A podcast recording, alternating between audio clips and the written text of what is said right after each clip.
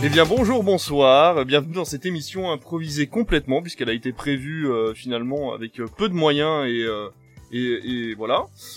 Et beaucoup de talent, effectivement. Alors du talent on en a ce soir, on en a moins que d'habitude mais on en a plus par personne on va dire. hein, voilà, on va, on va se lancer des fleurs toute la soirée. Euh, et puis bon on va commencer déjà par toi Alice, bonsoir Alice, comment ça va? Bonsoir, bah ça va, merci. Eh ben tant mieux, tant mieux si ça va bien. Et toi David qui pour une fois est à côté de moi en vrai, en chair et en os. Eh bien, comme je suis à côté de toi, ça va encore mieux. Ah bah oui, le duo David et David réunis en chair et en os pour la deuxième fois, puisque la dernière fois c'était pour l'émission de Noël, je sais plus si elle est disponible, mais euh, voilà, si vous la retrouvez, bah, vous pouvez aller l'écouter. C'est une très bonne émission qui était pleine de cadeaux et de... D'ailleurs, j'ai deux news de Noël euh, que je vous garde au chaud pour une prochaine émission. Ah bah voilà. Dès le mois de juin, on est au taquet. Ah, je me souviens, en plus il y avait le Covid, on avait porté nos masques pendant l'émission, c'était une, une horreur à monter. Enfin bref, tout ça pour dire que finalement ce soir, euh, on a quelques news, on a deux sujets principaux qui vont être assez courts je pense, puisque le débat de toute façon sera encore une fois sans fin, et puis nos petites recommandations, et voilà, je pense qu'on va démarrer tout de suite euh, bah, avec les news. Ah c'est Red Jingle. Eh ben écoute, on va commencer tout de suite les news, et on va pas... euh, On dit déroger ou déloger? On va pas déroger à la règle, puisque c'est toi Alice qui va commencer avec ta news, vas-y. Alors oui, ma news, c'est que Joker 2 est confirmé. Après plusieurs mois de rumeurs, c'est enfin confirmé, donc par le réalisateur lui-même, Todd Phillips, via un post sur les réseaux sociaux, donc que Joker aura droit à une suite. Le premier volet était centré sur la genèse du pire et flamboyant ennemi de Batman, qui fut un énorme succès critique et au box-office en 2019, de par son ton sombre et la backstory donc du clown prince du crime, inspiré par Taxi Driver et La valse des pantins, tous deux films de Papy Scorsese. Il a également récolté plusieurs prix prestigieux, notamment deux Oscars, meilleure musique et meilleur acteur pour, pour Joaquin Phoenix et le Lion d'Or. Tout ce que l'on sait au moment où on enregistre cette merveilleuse et incroyable émission est le titre du film qui s'intitulera Folie à deux. Et oui, le titre est bien dans la langue de Molière et il semble faire référence aux problèmes mentaux, se traduisant également par troubles délirants induits ou encore troubles psychotiques partagés. Donc ça lui va plutôt bien. Donc au décours de cette annonce, de folles rumeurs ont déjà pointé leur bout de leur nez. Euh, je n'ai pas encore vu donc les rumeurs. Je me garde de toute euh, euh, de tout potentiel spoil. Je préfère découvrir vraiment le film quand il sortira. Je ne regarderai même pas la bande-annonce. Mais du coup, pensez-vous que cette suite vaille le coup ou êtes-vous plutôt sceptique? De cette nouvelle Alors, euh, moi, mon avis sur euh, Joker 2, c'est... Bah, je suis assez mitigé. J'ai adoré le premier Joker, vraiment beaucoup. Effectivement, La valse des pantins, je l'ai découvert après. Mais c'est vrai que c'est un film incroyable que je suis vraiment très heureux de connaître. Et du coup, j'avais pas fait le lien avec le premier. Je sais qu'il y a certains, certaines personnes qui parfois ont, ont fait un lien un petit peu... euh, en disant que c'était une copie, mais bon, en fait, c'est plus de l'inspiration que de, que de la copie. J'ai vraiment beaucoup aimé le fait que Todd Phillips, qui nous avait habitué à beaucoup de cinéma humoristique, là, pour une fois, nous propose un film sérieux, très réussi. Joaquin Phoenix, j'en suis vraiment euh, dingue de cet acteur. Maintenant, est-ce qu'une suite était vraiment... euh, une, suite n'est jamais obligatoire, mais... euh, je voilà c'est c'est bien aussi de temps en temps au cinéma qu'on ait des one shots qu'on ait des films qui soient uniques et qui suffisent à eux-mêmes Là, bah évidemment, le cinéma c'est comme tout, c'est un business. Joker a cartonné. S'il y a un Joker 2, il va sans doute marcher aussi. Donc voilà, parfois je me pose la question du bien fondé de cette suite, mais en même temps, j'ai confiance en Todd Phillips. Euh, c'est vrai que le titre laisse présager. Alors je sais pas, moi, est-ce qu'il y aurait Harley Quinn avec lui? Est-ce que comment comment ça va être euh, organisé cette folie à deux? En tout cas, je suis curieux et j'irai le voir. Donc euh, plutôt une bonne nouvelle quand même. Bah oui, effectivement, c'est une bonne nouvelle. Après, euh, voilà, comme tu disais, est-ce que la suite euh, vaut, le coup? Parce que le problème des suites, c'est quand elles ne fonctionnent pas, souvent le le premier opus paye un petit peu le le poids de la de l'échec en fait de la suite. Et on disait que forcément c'est la suite de trop. Après, euh, comme on le dit à chaque fois et à chaque émission, on va attendre de voir le film pour euh, pour en juger. Et puis euh, dans, tous les cas, quel que soit euh, le film, c'est toujours bien d'avoir euh, ben, quelque chose à se mettre sous la dent au cinéma, surtout avec Joaquin Phoenix et surtout avec Todd Phillips qui a prouvé maintes et maintes fois qu'il est capable de, de faire de bons films, euh, que ce soit dans la comédie ou dans le drame de toute façon. Après, effectivement, il y a pas mal de monde qui criait un petit peu au plagiat, au plagiat à l'époque par rapport à Taxi Driver, euh, la valse des pantins aussi, voilà, effectivement. À voir si sur ce deuxième opus, il va pas essayer de prendre un petit peu plus de liberté scénaristique, qui va lui permettre d'être moins dans le copycat et euh, un peu plus dans, l'originalité. On verra bien, en tout cas, euh, c'est une bonne news, ma chère Alice. Mais merci. Euh, je vais garder la main. Je vais garder la main et je vais continuer à parler puisque euh, j'ai eu beaucoup de difficultés à trouver une news cette semaine, je vais l'avouer. Euh, mais j'en ai trouvé une au dernier moment. Et c'est la news de la crise énergétique qui s'attaque au cinéma.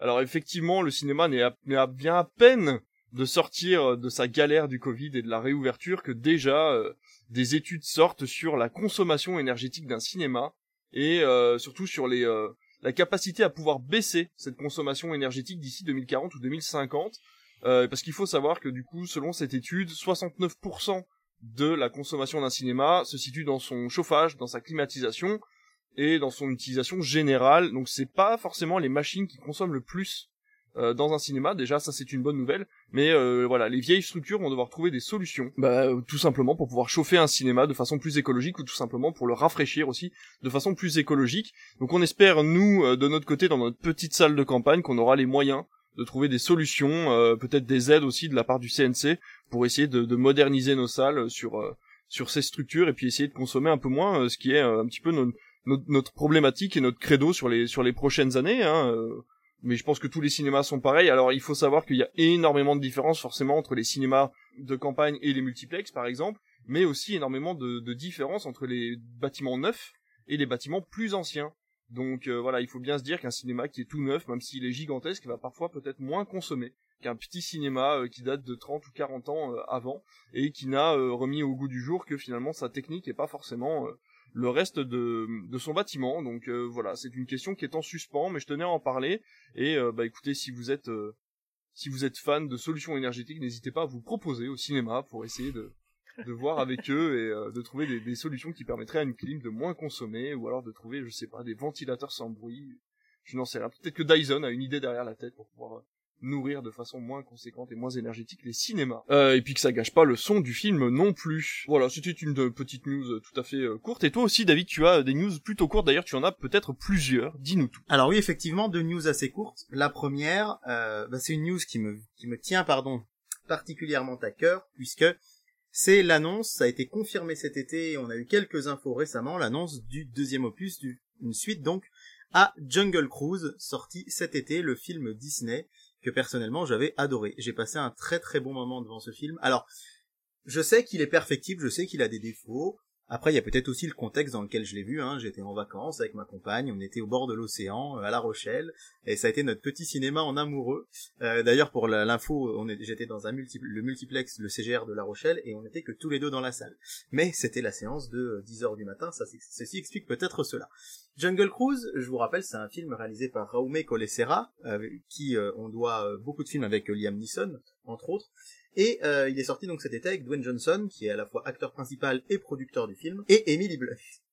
Et euh, ce film a fait en France un petit peu moins d'un million d'entrées, ça n'a pas été un immense carton. Toutefois, Disney France euh, s'est vraiment euh, réjoui de ce score, parce qu'il faut rappeler quand même qu'on était dans un contexte l'été dernier pas forcément évident, avec une reprise du cinéma. Et c'est vrai que Disney qui nous habitue malheureusement beaucoup beaucoup à mettre ses films sur ces plateformes, avait tenté le coup avec Cruella avec Jungle Cruise, et ça c'est un effort à saluer. Et il est vrai en effet que le film avait plutôt bien marché. Eh bien, dans la foulée, un épisode 2 a été annoncé le 31 août dernier, ça remonte un petit peu, mais là, euh, au détour d'une conversation avec le producteur du film, on en apprend un petit peu plus sur ce film. Je vous ai dit, hein, il a fait un peu moins d'un million d'entrées en France. C'est un film qui n'a pas été finalement tellement rentable puisqu'il a coûté 200 millions de dollars et il a rapporté seulement 230 millions de dollars dans le monde. On estime qu'avec le marketing autour, en fait, il a coûté un peu plus de 350 millions de dollars. Donc il n'y a pas que la production et que Disney avait espéré faire 500 millions pour le rentabiliser. On est donc à peine au-dessus de la moitié.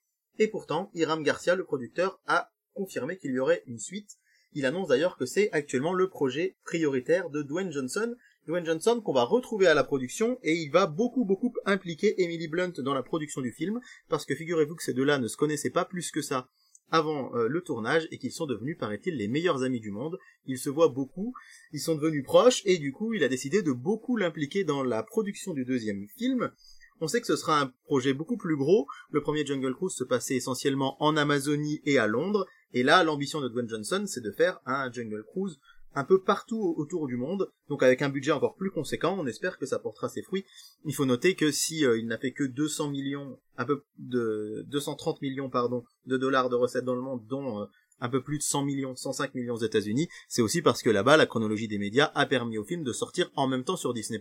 Donc pour Disney, visiblement, il, il aurait fait une très très grosse audience sur la plateforme, et du coup, le succès plutôt bon quand même en salle, plus euh, ce succès sur la plateforme les a incités à faire une suite. Alors ce qui est assez intéressant, c'est de voir le classement du box-office mondial de ce premier Jungle Cruise, puisque ce sont les États-Unis et le Canada qui dominent le, box-office, comme très souvent pour les blockbusters américains. C'est euh, l'Angleterre qui arrive, enfin le Royaume-Uni qui arrive troisième, la Russie quatrième, et ensuite ce sont nous les Français qui sommes les cinquièmes plus gros amateurs de Jungle Cruise à travers le monde, et vient ensuite le Japon en sixième place, et plus curieusement l'Arabie Saoudite en septième. Il y aura donc une suite, elle devrait sortir sans doute à l'horizon 2024, hein, c'est pas tout de suite tout de suite le cas, puisque Raume Colessera, le réalisateur, eh bien, travaille actuellement avec Dwayne Johnson sur le film Black Adam, qui va sortir euh, cet automne, c'est le même réalisateur, et ils sont vraiment très pro ils sont devenus vraiment très proches tous les deux, euh, Johnson et Raume Colessera, et du coup, voilà, ils vont travailler dès que Black Adam sera, la post-production sera complètement terminée, ils vont pouvoir aller travailler ensemble sur ce projet. Moi personnellement, je vous l'ai dit, je suis pas très objectif sur ce film parce que j'ai adoré. J'ai passé un super moment. Ça a été mon cadeau de Noël privilégié puisque un, couple d'amis, je leur ai offert le Blu-ray qui venait de sortir. Hein, il est sorti en VOD euh, et euh, en Blu-ray euh, mi-décembre. Je l'ai aussi offert à mon petit frère en, Blu-ray 4K et du coup j'ai répandu un peu ce film autour de, de moi et visiblement il marche plutôt bien sur Canal actuellement où il est disponible depuis peu. Et euh, en fait, c'est un film finalement dont le bouche à oreille s'est pas propagé tout de suite après la sortie en salle, mais il marche de mieux en mieux. Et moi, je voudrais quand même saluer Disney sur ce coup-là parce que c'est vrai que pour une fois, c'est pas un film en live action, un remake d'un des Disney. C'est pas un film d'animation, c'est un film original. Il faut se rappeler que c'est comme Pirates des Caraïbes, hein, c'est basé uniquement sur une attraction. Euh, Jungle Cruise d'ailleurs elle n'est pas à Disneyland Paris mais seulement euh, à Disney World euh, aux États-Unis et c'est vrai que du coup c'est un scénario original moi ce qui m'a beaucoup plu c'est que ça tourne autour bah, moi j'adore les films d'aventure dans la jungle, alors du coup j'aime bien Dwayne Johnson, c'est obligé vu qu'il les fait tous. Mais blague à part, c'est vrai qu'il y a un petit côté Pirates des Caraïbes, un petit peu Indiana Jones. Euh, j'ai trouvé le scénario vraiment sympathique, euh, les acteurs très convaincants. Dwayne Johnson, je sais que c'est pas, il aura sans doute jamais l'Oscar du meilleur acteur, mais je trouve que c'est un mec euh, qui qui respire la sympathie. On sent qu'il s'amuse en faisant ses films. Et la preuve, c'est que bah, visiblement avec tous les, à part Vin Diesel, avec tous les acteurs avec qui il bosse ou tous les réalisateurs Là, là, ils se connaissaient pas avec Emily Blunt, je vous l'ai dit, ils sont devenus les meilleurs amis du monde. C'est aussi le cas du réalisateur, ils se voient beaucoup. Et euh, voilà, je, je trouve que c'est plutôt une bonne nouvelle et moi je suis assez impatient de voir la suite. Alors la vraie question c'est euh, qu'en est-il de John Krasinski, le pauvre, le mari d'Emily Blunt, euh, va-t-il résister à cet amour interdit Finalement, maintenant qu'ils sont devenus meilleurs amis, est-ce qu'il va réussir? Surtout que lui est parti faire les quatre fantastiques, enfin Monsieur Élastique. Alors finalement, est-ce que tout ça va pas se terminer sans un sans un bruit 3 finalement? Qui est en préparation, je crois, en plus. Quelqu'un pourrait rappeler peut-être à David qu'un homme et une femme peuvent être tout à fait amis sans que ça n'induise quoi que ce soit d'autre. Bah, je suis désolé, tu connais Dwayne Johnson, t'es Emily Blunt, euh, bon, voilà, il y a quand même... Dwayne Johnson est marié, il a des enfants, il paraît qu'il est très heureux en ménage, donc Je veux bien être le meilleur ami de Dwayne Johnson aussi. Ouais, c'est parti, aussi. Eh ben écoute, euh, eh ben écoute, garde la main, reste sur ta lancée puisque de toute façon tu vas nous parler d'autres choses complètement différentes, mais en rapport avec euh, ce dont on va parler dans notre deuxième sujet du jour. Il s'agit de la plateforme Paramount Plus qui apparemment devrait bientôt débarquer en France. Ouais, c'est un petit scoop qu'a lâché ce matin le directeur euh, de chez Paramount euh, aux équipes d'Europe 1 et de Culture Média. Euh, le président de la Paramount France était là pour parler de Top Gun. Alors d'ailleurs, je vous la conseille cette émission Culture Média tous les matins sur Europe 1, c'est vraiment passionnant. Et d'ailleurs, il y a eu un, grand sujet sur Disney et la chronologie des médias avant. Et ensuite, c'est le PDG de Paramount qui a été invité, qui racontait vraiment le succès énorme de Top Gun dans le monde entier, un succès auquel il s'attendait, mais sans doute pas à ce point-là, et surtout un immense succès critique. Et à la fin, en toute fin d'interview, eh bien Philippe Vandel, l'animateur, a posé la question euh, euh, à, ce, président de savoir si la plateforme Paramount Plus allait vraiment arriver en France. Et il l'a confirmé. Alors il l'a confirmé à demi mot puisqu'il a dit oui, en effet, elle devrait sortir euh, sans faute en fin d'année, au mois de décembre. Et c'est vrai que du coup, euh, beaucoup pensaient qu'elle ne sortirait pas. On a déjà Paramount Channel euh, qui est disponible sur à peu près toutes les box. Et c'est vrai qu'on imaginait plus une, plateforme qui sortirait aux États-Unis et peut-être chez nous euh, plutôt en partenariat avec Canal ou avec Amazon Prime. Mais visiblement, il y aura bel et bien une, sa, Paramount aura bel et bien sa propre plateforme. C'est vrai que ça pose question parce que bah déjà entre Netflix, Amazon Prime, OCS, MyCanal, Disney+, on croule déjà Apple TV, on croule, on croule déjà sous les plateformes, on sait qu'il y a HBO Max qui va arriver, et là la plateforme Paramount+, alors Paramount effectivement c'est un mastodonte du cinéma, même si ça a peut-être un petit peu moins d'impact je dirais que Warner ou que Disney, mais quand même, c'est, ce sont de très très grosses licences. Et en fait, on va arriver au point de ce qu'on on en parlait déjà au tout début de Critflix il y a, il y a un peu plus de deux ans. C'est vrai qu'on va arriver à un point où, ben, au moins quand un film sort au cinéma, il y a qu'une chose à faire, c'est d'aller le voir en salle pour le voir. Maintenant, avec les plateformes, le gros problème, je trouve, moi, c'est que ben, il y a des films qu'on ne verra pas parce qu'on n'aura jamais les moyens de s'abonner à tout. Est-ce que c'est vraiment viable d'avoir euh, ces plateformes qui sont euh, toutes à mon avis, elles ne tiendront pas toute la route? Vraiment, je, serais curieux de savoir dans 5 ans ce que ça va donner. On sait que Netflix est un peu sur le recul là euh, ces derniers mois avec sa perte d'abonnés historiques aux États-Unis. On sait qu'on parle de publicité bientôt sur Netflix. Du coup, voilà. Euh, est-ce que ces plateformes, est-ce que Paramount, est-ce que HBO, est-ce que Apple TV ne seront pas les plateformes de trop? Ça, c'est une vraie question, je pense. toi, Alice, finalement, la saison 2 de Halo, tu, tu prendrais un abonnement Paramount Plus? Parce que bon, finalement, Paramount, on les connaît euh, ben, pour Top Gun déjà. On les connaît pour Halo, euh, récemment qui est diffusé actuellement sur Canal, mais je suppose qu'ils reprendront les droits quand ils arriveront en France. Euh, c'est aussi eux, il me semble, qui ont les droits de Transformers également, donc euh, ça serait encore du catalogue en moins pour Netflix et euh, du catalogue et les films Sonic également, ouais ouais. Donc il y a quand même pas mal de licences dormantes chez Paramount, ce serait l'occasion pour eux de pouvoir sortir beaucoup beaucoup de choses. C'est Star Trek aussi, il me semble, Paramount.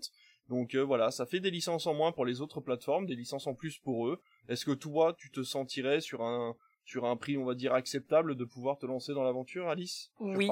Oui, parce que leur, leur film me plaît beaucoup et euh, c'est vrai que j'en ai euh, pas que j'en ai un peu marre, mais c'est vrai que voilà, je cherche des films et, ça, et chaque fois c'est ah, sur sur euh, Netflix ou sur Amazon ou quoi. Et je ne trouve je dirais pas quasiment pas, mais très peu de fois des films qui sont par exemple des années 70, 80 et même début 90 sur justement ces grosses plateformes. Et je me dis que finalement avoir des plateformes euh, comme Paramount ou comme euh, HBO, enfin, après HBO n'a pas fait de film, c'est plus au niveau série, mais je sais pas, peut-être même Warner finalement, si un jour ils font une plateforme Warner et qu'elle arrive en France, oui, je la prendrai parce que euh, je trouverai des films que j'ai envie de voir sans attendre qu'ils soient ou sur euh, euh, Amazon ou sur Netflix ou, autre. Donc euh, oui, puis bon, je veux voir la saison 2 de Halo, ça euh, clairement. Mais on a on a déjà bah, Warner TV du coup qui est disponible en France via MyCanal et HBO appartient à Warner. Donc la, la, solution finale serait que Warner mette ses films sur HBO Max en fait. Alors pour ce qui est d'Halo, moi je me pose la question quand même parce que et de toutes ces séries là, à partir du moment où c'est Canal qui a acquis les droits pour l'instant, je pense qu'ils sont engagés à, à, vendre à Canal sur un certain nombre de saisons. C'est pour ça, alors, il a simplement dit que la plateforme existerait. Sous quelle forme, on n'en sait pas. Moi, j'imagine bien, parce que Canal, ils ont quand même euh, cette force-là chez eux d'arriver. Euh, au début, on disait que Canal et Netflix, ce serait la guerre. Au final, non. Canal a réussi à distribuer Netflix.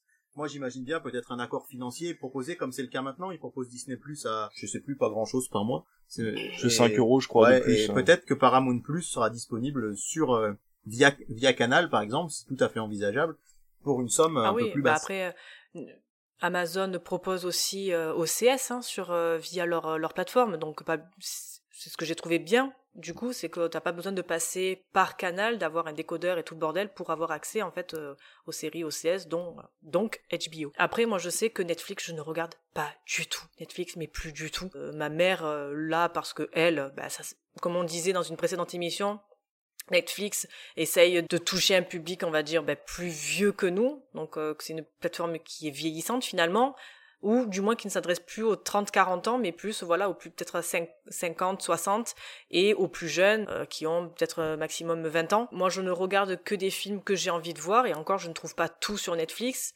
Et euh, voilà, Netflix, je regarde plus. Les séries ne m'intéressent pas. Je trouve qu'ils étirent leur euh, leur série euh, en de saison en saison ça veut plus rien dire. Mais bon, ça, c'est notre débat. Mais non, pour en revenir à ta à ta news, moi, voilà. Warner sort une plateforme avec HBO dedans, je prends. il sort Paramount Plus sort sa sa plateforme, je prends aussi et je garderai mon Amazon parce que ça ne coûte que même pas moins de 5 euros par an, quoi. 54 euros par 54 euh, euros par an, donc moins de 5 euros par mois, pardon. Ouais. Bah après, c'est marrant ça. Euh, alors deux choses déjà, Netflix effectivement essaie de s'adresser à un public euh, aussi plus jeune avec cette fameuse sortie de jeux vidéo sur les sur les téléphones Android. Donc il y a quelques jeux vidéo qui apparemment sont sont pas trop trop mal, donc une certaine qualité de jeux vidéo. c'est alors c'est marrant d'aller d'aller s'attaquer à à cette partie-là du du problème.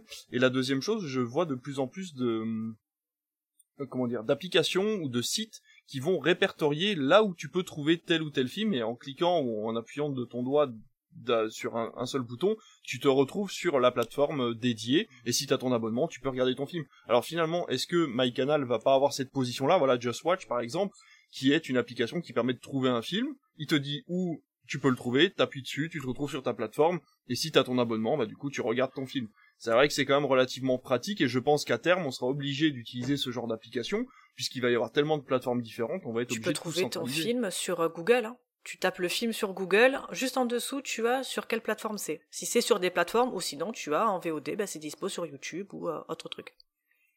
T'as pas besoin d'application en fait. Ouais ouais. Moi je le trouve comme ça. Je cherche comme ça en fait. Ouais ouais. Bah là, ouais.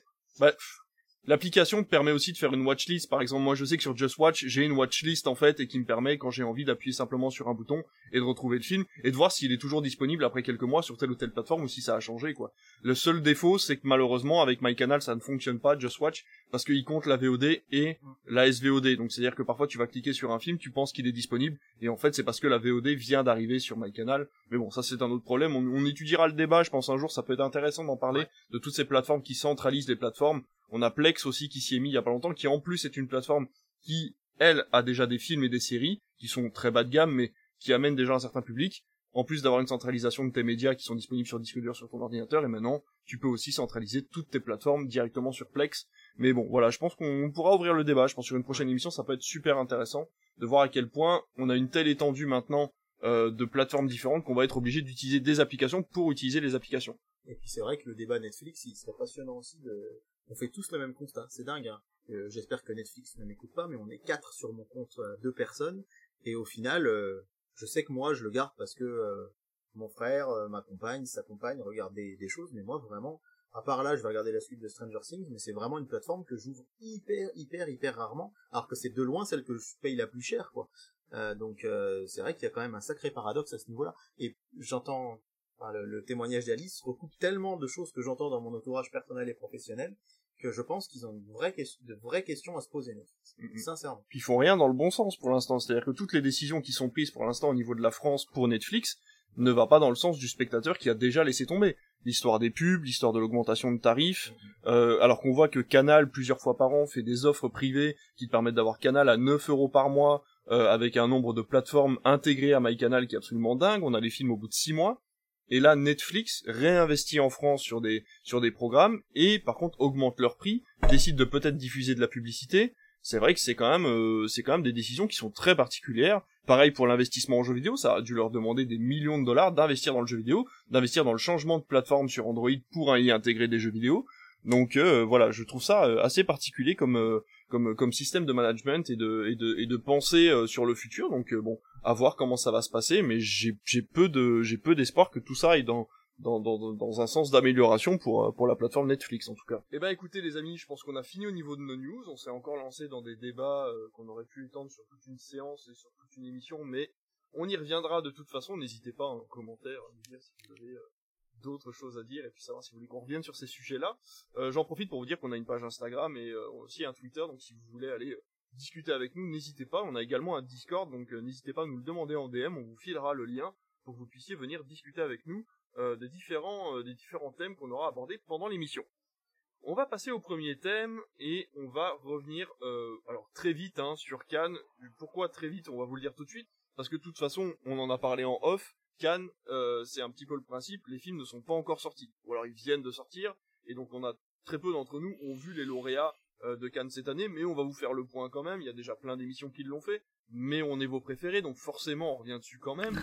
Donc vu que vous nous écoutez nous en priorité, bah, c'est vrai qu'il est temps quand même qu'on vous parle de Cannes. Et alors, on vous fait le point vite fait. La Palme d'Or, Triangle of Sadness, donc sans filtre, euh, le titre français de Robin Ostlund, qui avait sorti en 2014, si je ne me trompe pas, The Square. En 2017, tu te trompes. Voilà, en 2017. alors, mais non, mais il y a le David des dates et le David des pas dates donc le David Vedat, heureusement, est là pour me dire qu'en 2017, c'était The Square. Pourquoi je suis remonté aussi loin, je ne sais pas. En tout cas, c'est sa deuxième palme d'or, et c'est quand même assez rare. Il faut noter que deux femmes ont gagné la palme d'or depuis que le festival existe, et un seul homme en a gagné deux. Mais ça, c'est un autre débat. Euh, on a un grand prix ex avec euh, Klaus de Lucas Dante et euh, Star, Star Noon de Claire Denis qui s'est d'ailleurs fait huer après avoir reçu ce fameux prix. On a le prix de la mise en scène pour Park Chan-wook euh, pour son film Decisions to Leave qui va sortir dans quelques semaines. Le prix du scénario pour le prix du scénario pour Boy from Heaven de Tariq Saleh. Le prix du jury ex pour les huit montagnes de Felix van Groningen et pour EO de Cherdis Kolimowski. Euh, qui d'ailleurs a fait euh, quelques euh, quelques émules au festival. On en a beaucoup parlé de ce film avec ce petit âne là. Et puis ensuite le prix du et ben, ce que j'ai dit. Émule. Oh oui, joli jeu de mots pour un âne. Oui, fait émules. Bravo. Je l'avais même pas. Je l'ai fait sans le faire. Et ensuite, donc, le Festival de Cannes a créé un, un prix spécifiquement pour les frères Dardenne, le prix du 75e, donc ils l'ont reçu pour Tori et Lotita. Le prix d'interprétation féminine pour Zar Amir Ebrahimi dans euh, Les Nuits de Massad et le prix d'interprétation masculine pour Song Kang-ho dans euh, les bonnes étoiles de Corée Eda. Alors c'est très marrant d'ailleurs, et je pense qu'on va y revenir. C'est un acteur coréen qui a gagné un prix pour un réalisateur japonais. Il a joué pour un japonais, et ça c'est vraiment très très fort de se dire que maintenant on a la liberté pour un réalisateur japonais de jouer avec des Coréens. Euh, parce qu'il y, a quand même de gros gros conflits euh, de racisme, etc. au Japon par rapport à la Corée. Et c'est vraiment un joli signe du destin que d'avoir un prix d'interprétation masculin pour un, pour un coréen dans un film japonais. Et ensuite la palme d'or d'honneur pour Forest Whitaker et pour Tom Cruise bien évidemment qui était venu faire la présentation hors festival de euh, Top Gun 2. Et puis voilà, je pense que après les autres, je vous laisserai aller voir sur le site du festival de Cannes. Ce sont les prix principaux. Euh, loin de moi l'idée de vouloir faire l'expert et de rentrer dans les détails avec les courts métrages, etc., etc. Mais voilà, il faut savoir euh, de ce que j'en sais que Sans filtre n'était pas forcément dans les favoris des critiques au niveau de son prix euh, de sa Palme d'Or, surtout que Osloon n'est pas forcément le réalisateur le plus le plus apprécié, on va dire, de, la presse cinéma française. Claire Denis, comme je vous l'ai dit, qui s'est fait huer pour son prix Stars at bizarrement qui est assez copine avec certains membres du jury de cette année. Et euh, puis voilà, puis moi, bah, j'adore Park Chan-wook, donc je suis plutôt fan de Decisions to Live, qui a gagné le prix de la mise en scène. On connaît Park Chan-wook pour, euh, par exemple, All Boy. Euh, on sait que voilà, c'est un, c'est un maître dans l'art de la mise en scène, donc ça paraît plutôt logique. Je suis un petit peu dubitatif par rapport au prix du 75e, qui a été créé spécialement pour les frères Dardenne. Ça aurait été mieux de récompenser, je pense, leur carrière plutôt que le film en particulier qu'ils sont venus présenter. Ça aurait été un petit peu plus, on va dire, logique. Euh, voilà, plutôt, que de récompenser un seul film. Mais bon, les récompenses sont ce qu'elles sont, le jury est ce qu'il est, je pense que le jury, comme on dit, change tous les ans, donc c'est normal finalement que euh, on ait toujours à peu près les mêmes résultats, sachant que les gens euh, changent tous les ans aussi au niveau du jury.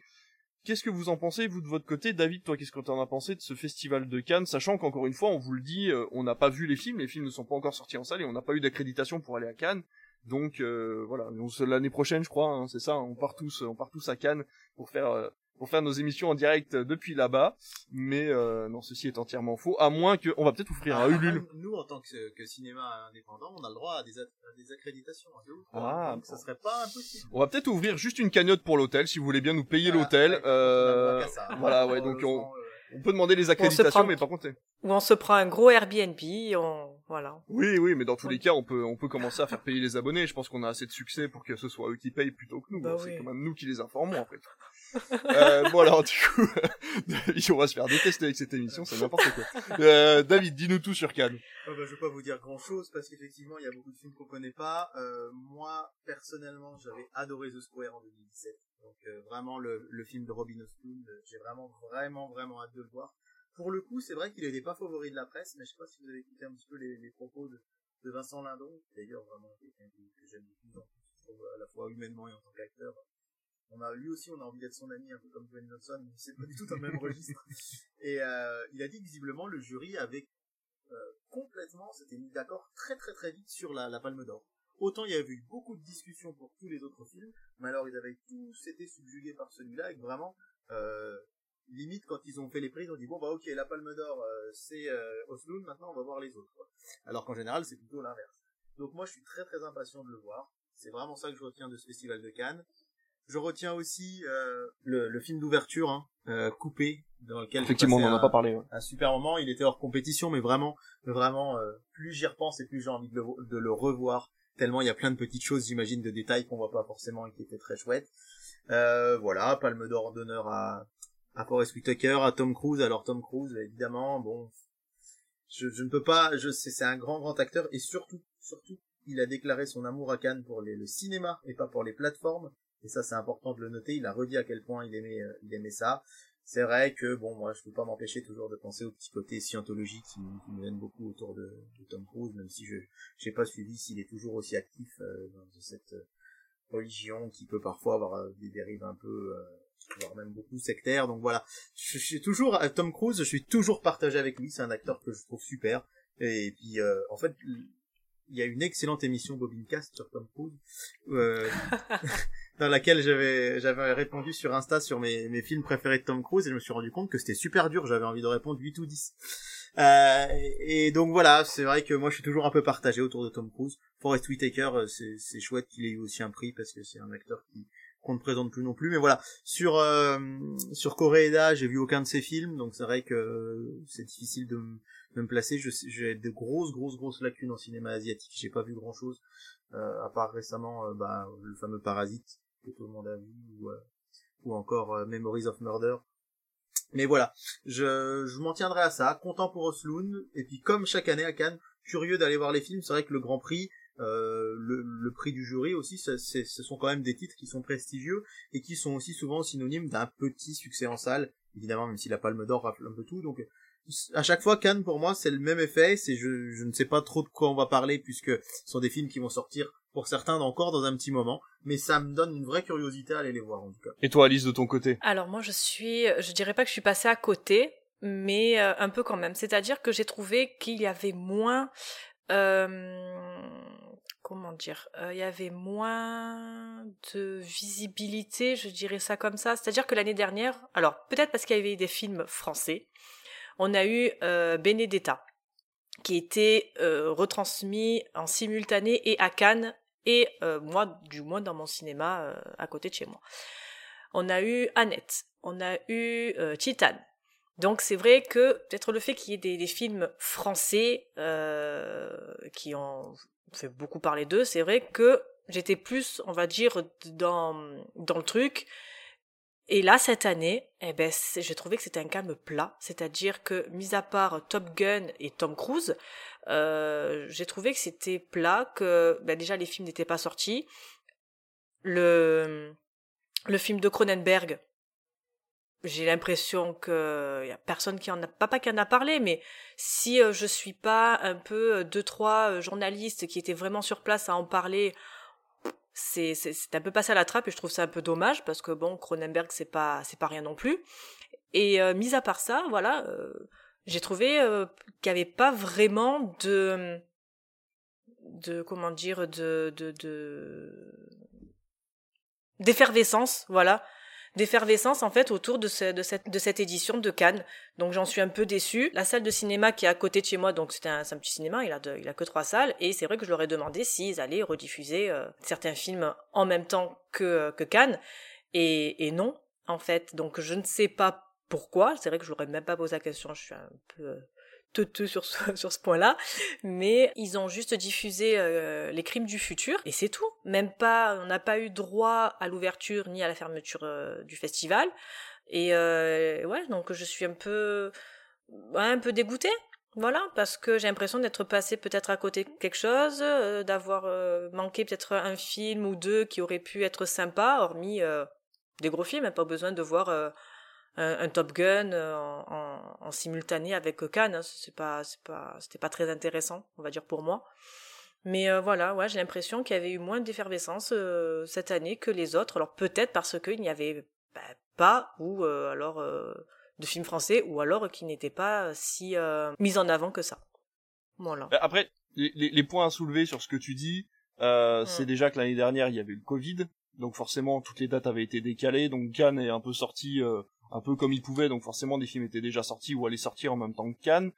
Euh, il faut savoir que si ton cinéma n'a pas rediffusé des films en même temps que le festival de Cannes, c'est que ces films-là ont une date de sortie en fait tout simplement, et que cette date de sortie arrivera ultérieurement. Et effectivement, on a pris l'exemple de l'année dernière parce que c'est le plus frais dans notre tête, mais euh, faut savoir que mhm. tous ces films-là auraient dû sortir beaucoup plus en décalé les uns des autres normalement s'il n'y avait pas eu le Covid.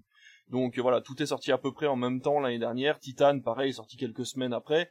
Euh, Benedetta, pareil, avait commencé déjà sa, sa communication quand le festival a commencé. Ah ben il est sorti en simultané. Enfin moi je sais que je l'ai vu en simultané.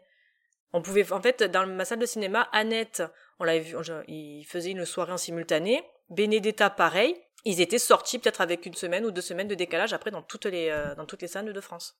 Ouais, si je peux rebondir là-dessus, c'est vrai que c'est un le festival édition 2022, c'est un de ceux dont il y a eu le moins de films visiblement qui sont sortis en en salle en même temps que le festival.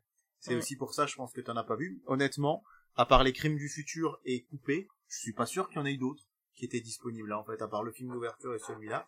Et puis c'est vrai aussi pour rebondir sur ce que tu dis, je pense que faut pas oublier que finalement la dernière cérémonie de Cannes de clôture, elle a eu lieu fin juillet, c'est-à-dire qu'il y avait 9-10 mois seulement euh, entre les deux cérémonies, et je pense que du coup elle est beaucoup plus fraîche dans nos têtes. Hein. Je me rappelle, j'étais chez l'ami Comic Seater l'été dernier, donc euh, fin juillet quand c'est quand le palmarès est sorti. Euh, mine de rien, ouais, elle est neuf mois après, ça fait quand même 25% du temps d'une année en moins, donc je pense aussi que la, la cérémonie de l'an dernier, elle était beaucoup plus fraîche dans nos têtes que celle des autres années, mais je te rejoins complètement sur le fait que moi, il y a quand même beaucoup moins de choses qui m'ont fait vibrer que qu'en juillet 2021. Est-ce que c'est pas parce que les films étaient moins clivants et euh, peut-être un peu moins, euh, il y avait moins cette communication, euh, à, je vais pas dire à l'américaine, mais bon, c'est que Benedetta a eu quand même, euh, ça, il y a eu des remous au niveau de la bande-annonce, au niveau de l'affiche, au niveau de son synopsis. on sait que Titan a été hyper clivant aussi au niveau de son public, hein. Il a, et voilà, et c'est pour ça qu'il a eu un petit peu cette, cette communication autour de Cannes, c'est qu'on avait pour une fois choisi un film qui était assez assez spécial. Hein. Enfin voilà, la, la plupart du temps, on, on, comment dire, on récompensait plutôt le côté euh, maestria et euh, le côté maîtrise de la caméra. Là, c'était un, c'était un film de genre euh, qui a, qui a dégoûté pas mal de personnes, etc. Donc c'est vrai la communication s'est pas faite de la même façon. Même Annette, hein, Annette, Adam Driver qui est en pleine effervescence en ce moment, ça a amené beaucoup de monde à venir le voir. On le voit entre Coupé l'année dernière et, et euh, enfin le coupé de cette année et Annette l'année dernière, on a eu beaucoup plus de monde et on a eu des gros fans d'Adam Driver qui sont venus voir Annette spécialement pour ça et qui connaissaient pas les Oscarax et qui ont été très étonnés de voir le film et de voir Adam Driver dans un film comme celui-là. Euh, donc euh, voilà, c'est vrai qu'effectivement le Cannes est arrivé comme il est reparti, j'ai l'impression cette année, c'est-à-dire beaucoup d'effervescence pendant Cannes, on a eu beaucoup de nouvelles à la radio, bah tout le monde en parlait un petit peu tous les soirs, on va dire, ou tous les midis en tout cas, à la télévision, et puis une fois que Cannes c'est fini, le lendemain, euh, voilà, on a enroulé le tapis rouge et puis c'était déjà terminé. Tout à fait d'accord avec cette année. Donc est-ce que Cannes finalement l'année prochaine n'aurait pas plus intérêt de de préparer sa communication d'après, c'est-à-dire euh, est-ce qu'il n'y aurait pas moyen de de créer une effervescence aussi sur les deux trois semaines qui qui, suivent Cannes Après c'est les distributeurs, hein. c'est les distributeurs qui décident. C'est vrai que là cette année encore une fois on a une année post-Covid, c'est un peu compliqué pour eux. Euh, mine de rien, c'est vrai que le gros gros gros coup de canne, ça a été Top Gun. Hein. Vraiment, vraiment, vraiment, c'est c'est en grande partie pour ça Tom Cruise qui est venu sur la croisette pour la première fois depuis très longtemps, voire même pour la première fois tout court, je crois. Ou c'était Sa deuxième fois. Ouais, ça devait être la deuxième fois qu'il venait. Le reste, c'est vrai que bah c'est la sélection qui est comme ça. Il y a peut-être eu moins d'engouement autour des films. C'est le jeu du festival, j'ai envie de dire. Ça peut pas être incroyable non plus tous les ans. Moi, ça m'empêche pas d'attendre avec beaucoup d'impatience celui de l'année prochaine. Mine de rien, c'est différent quand même un festival par rapport au César ou aux Oscars où là on attend vraiment de savoir quels films on a aimé vont être primés. Là, c'est plutôt l'inverse. On se dit quels films ont été primés, on va aimer. Et du coup, c'est intéressant, je trouve, de c'est toujours intéressant à ce niveau-là, Cannes, même si je dois bien faire le constat que, ouais, ça faisait longtemps que ça m'avait pas, ça me laisse pas indifférent, mais à part le film de Sloan, le reste euh, me parle peu. Après, faut pas oublier que sur ce festival-là, euh, alors, c'est un peu le travail du spectateur, malheureusement, cette année, justement, à comparer avec les autres années où le spectateur est peut-être le film un peu plus en face des yeux. N'oubliez pas que vous avez aussi la compétition à certains regards, euh, vous avez la quinzaine des réalisateurs également. Donc tout ça, ce sont des, des annexes au festival qui vont amener d'autres films à arriver en salle, euh, qui seront, euh, voilà, dont vous le verrez sur l'affiche ou au début du film, qui ont été récompensés d'une façon ou d'une autre. N'oubliez pas ces films-là, ce sont des films qui souvent sont un petit peu en parallèle du festival classique, mais qui méritent un coup d'œil et qui souvent sont parfois le, annonciateurs de grands réalisateurs ou de grands acteurs qui vont arriver dans les mois, voire dans les années à venir. Donc euh, voilà, ne vous fiez pas forcément au grand prix de la compétition brute, mais parfois allez peut-être jeter un coup d'œil à la quinzaine des réalisateurs ou à un certain regard, ou euh, parfois tout simplement euh, au niveau des, des courts métrages qui ont été récompensés. Euh, bon, malheureusement, quand on est une petite salle, on n'a pas l'occasion de passer tous les films de Cannes, euh, que ce soit court métrage ou long métrage d'ailleurs. Mais euh, voilà, je pense qu'il y a pas mal de, gros cinémas euh, qui, vous permettront de le faire, et nous, on essaiera de le faire aussi, je pense, dans nos petits ciné, d'en diffuser au moins un maximum au cours de l'année. Sur ce sujet-là, ça va être difficile de s'étendre plus que ça. Hein, je sais pas ce que vous en pensez, mais voilà, le Festival de Cannes, on a quand même envie de le voir l'année prochaine, de voir ce qu'ils nous ont réservé après un an sans Covid et sans particularité, on va dire à ce niveau-là, quoi qu'il y a quand même la guerre en Ukraine, je sais pas si ça va euh, influer sur euh, sur le prochain festival, mais en tout cas, voilà. C'était notre premier sujet, et on va attaquer tout de suite le deuxième, qui risque d'être un petit peu plus houleux, euh, puisqu'on a appris ce matin, hier ou ce matin, on a appris hier matin que Disney avait décidé que la France serait privée de son prochain film, dont le nom original à la base était Strange World, et qui maintenant se nomme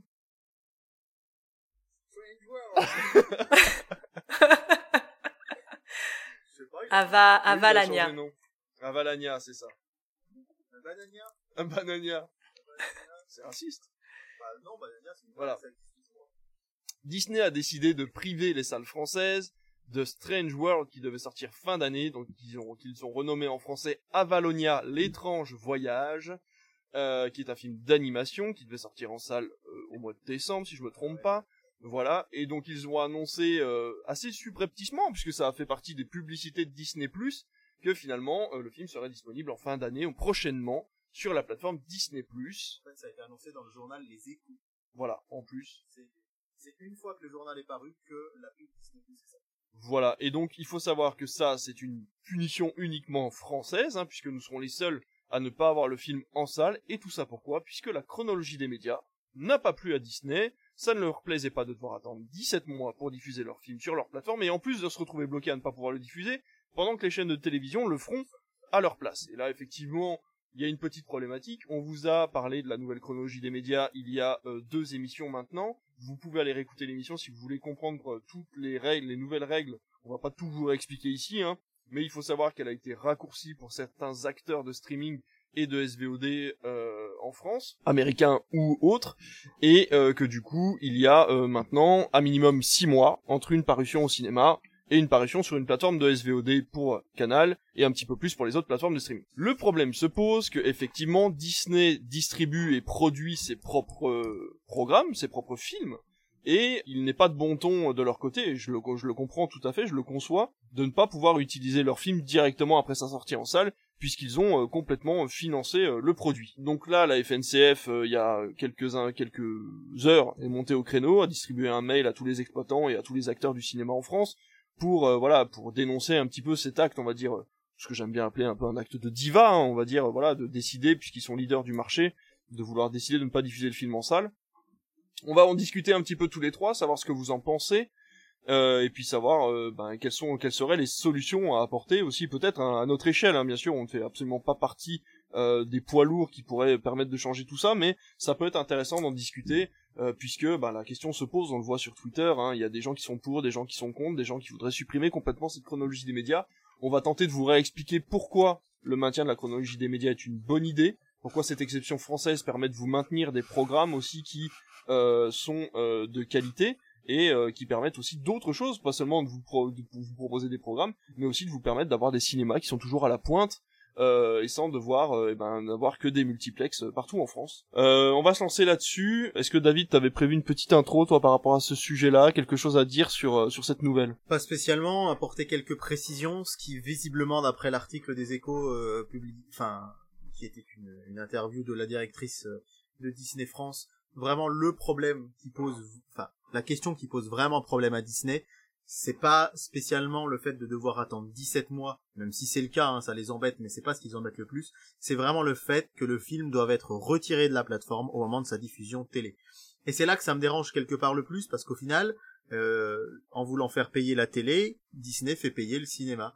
Il faut rappeler, alors c'est un manque à gagner énorme pour Disney, hein, puisque 25% des revenus de Disney euh, chaque année, chaque fin d'année, tournent autour de son film d'animation qui diffuse à Noël en grande partie 25% de cet argent. Alors je crois que c'est ça, si je dis pas de bêtises, hein, ça doit représenter autour de, 57,5 millions de revenus en France, 57,5 millions d'euros pour Encanto par exemple, dont la plupart des revenus pas l'intégralité parce qu'on a les produits dérivés, les bouquins, les peluches, les figurines, etc. Mais euh, la grande grande partie vient du cinéma. Donc Disney s'auto tire une balle dans le pied par rapport à ce problème de chronologie des médias.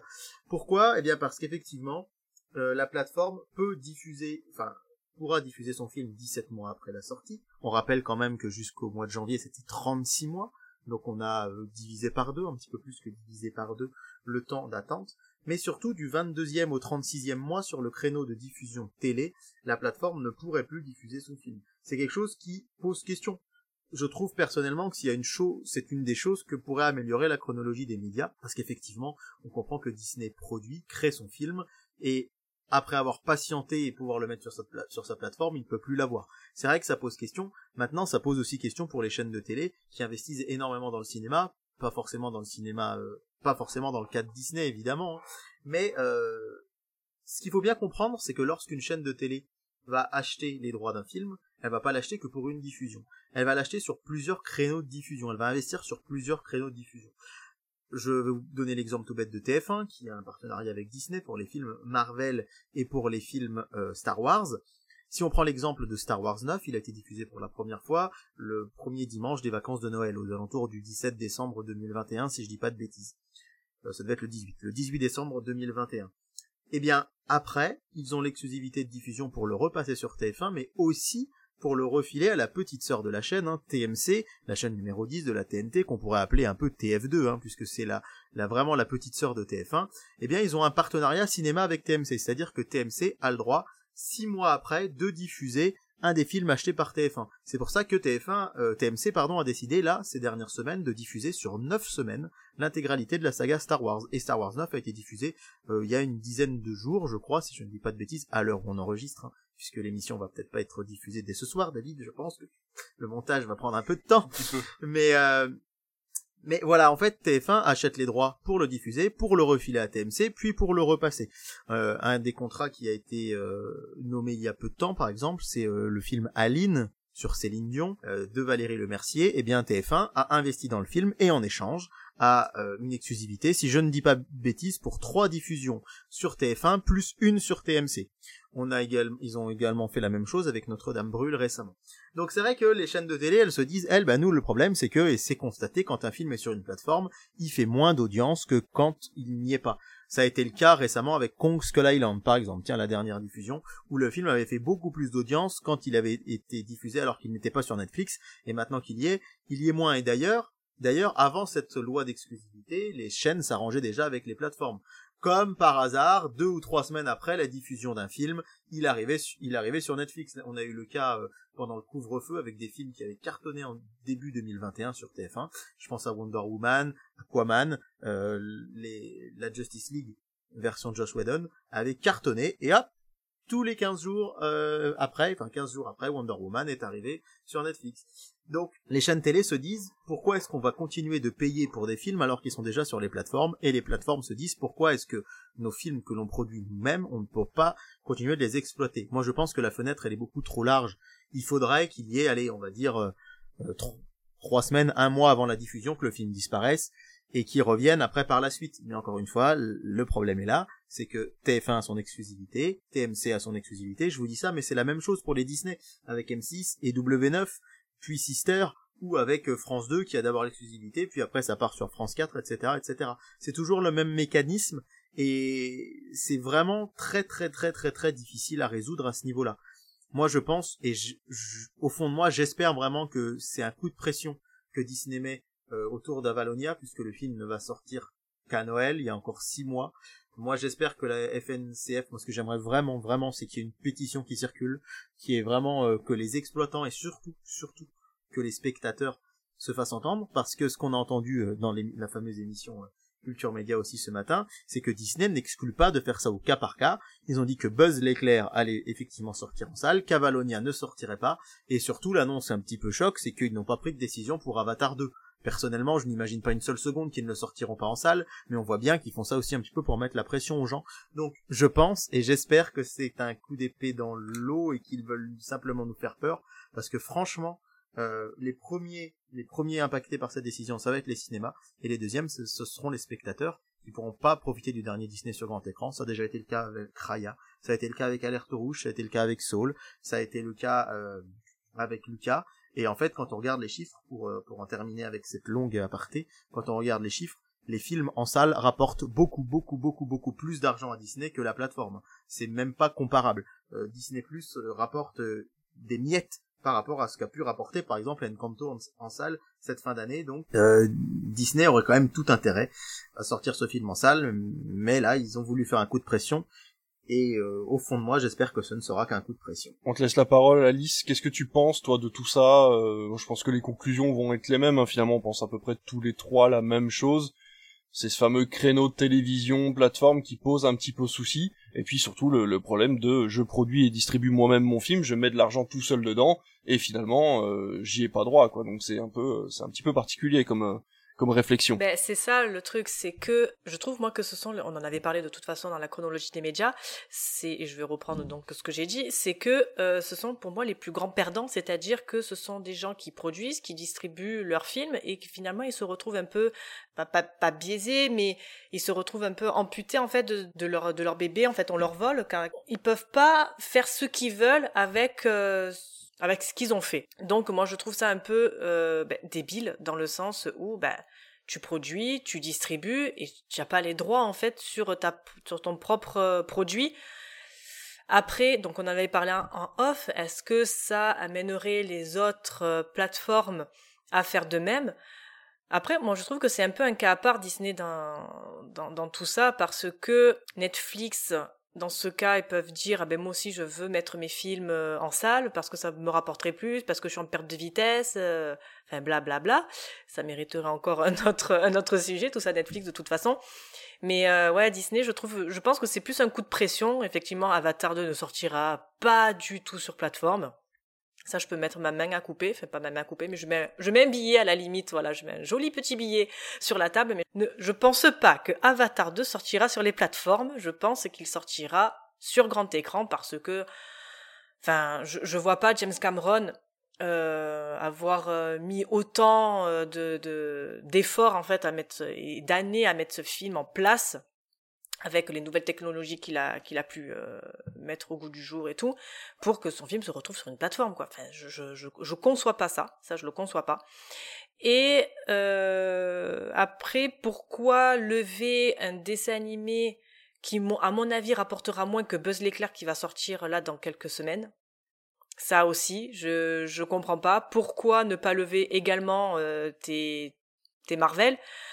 Donc euh, David l'a dit parce qu'effectivement ça rapporte plus les salles que de mettre sur les plateformes. Mais dans ce cas-là, euh, voilà, si tu tapes sur ton dessin animé, c'est que potentiellement tu peux t'attendre à ce que ben ça fonctionne pas des masses, parce que je pense pas que s'ils avaient mis alerte rouge en salle, il y aurait des gens qui seraient allés le voir, hein, je le conçois tout à fait. Euh, des parents auraient amené des enfants beaucoup plus jeunes aller voir alerte rouge, je pense que d'aller voir Buzz l'éclair. Hein, je, dis ça, je peux me tromper, mais ça s'adresse quand même alerte rouge à des gens, à des enfants un peu plus jeunes entre guillemets. Euh, mais est-ce que voilà, ça aurait fait vraiment euh, plus d'entrées, enfin plus d'entrées Non, oui, ça aurait fait des entrées, ça c'est clair. Mais est-ce que voilà, ils il aurait eu un, tout autre euh, tout autre avenir? Est-ce qu'il aurait été un peu plus apprécié parce qu'il était sur grand écran que sur plateforme? Franchement, alerte rouge, je pense pas du tout. Raya, j'en suis peut-être même plus convaincu parce qu'il était très beau et de le voir, enfin il est très beau et de le voir sur grand écran, bah, ça aurait été euh, plus impactant. Mais ouais, je pense vraiment que Disney euh, est en train de faire un coup de pression parce que, ben, encore une fois, c'est les plus, c'est les perdants en fait de, de, cette chronologie des médias. Après, on, tape dessus, mais il y a d'autres pays, euh, notamment euh, l'Italie, qui eux veulent en fait avoir une chronologie comme nous on a. Donc, il faut aussi un peu relativiser le truc. De, j'entends des youtubeurs qui, qui râlent parce que Batman est sorti chez nous en mars et que aux États-Unis il était peut-être une semaine, deux semaines ou peut-être un mois après, et encore un mois après, je trouve ça long, sur HBO, ils étaient tout contents. Ouais, eux, ils l'ont, nous, on l'a pas. Ouais, mais attends, laisse le temps au film de vivre en salle, au pire, va le revoir. Enfin, j'ai envie de te dire, vous, vous, vous êtes assez bien rémunéré avec vos vidéos YouTube. Vous êtes euh, là, vraiment, à chipoter, euh, pour, euh, pourquoi? Pour 10 balles, 20 balles pour aller voir un film? Enfin, faut, après, faut un peu relativiser le truc, quoi. Donc, voilà, c'est encore un, débat qui euh, qui sera, je pense, encore sans fin du moment où il y aura pas quelque chose d'arrêté, quoi que ça soit d'un côté et de l'autre euh, des des parties. Non, c'est très intéressant ce que tu dis sur l'Italie, parce que c'est vraiment vraiment le cas hein. en Italie depuis la fin du Covid. Il y a énormément de salles qui ont pas réouvert. Le cinéma italien est sans doute euh, l'un de ceux d'Europe qui souffre le plus. Et effectivement, le ministre de la Culture italien a pris des renseignements en France et veut appliquer la chronologie des médias française pour redonner le goût de la salle. Donc euh, cette exception à la française, effectivement, elle est particulière, mais certains s'en inspirent et, jusque-là, c'est vrai que c'était plutôt équilibré euh, jusqu'à ce que Disney Plus euh, entre dans, on va dire dans, enfin Disney entre un petit peu de, manière frontale dans ces problèmes-là. Voilà, je pense que il aurait marché ce film en salle, ça c'est sûr. Quand on voit Encanto, il sortait un peu de nulle part, personne n'y croyait et au final, il est encore à l'affiche dans plein de salles de cinéma. Hein.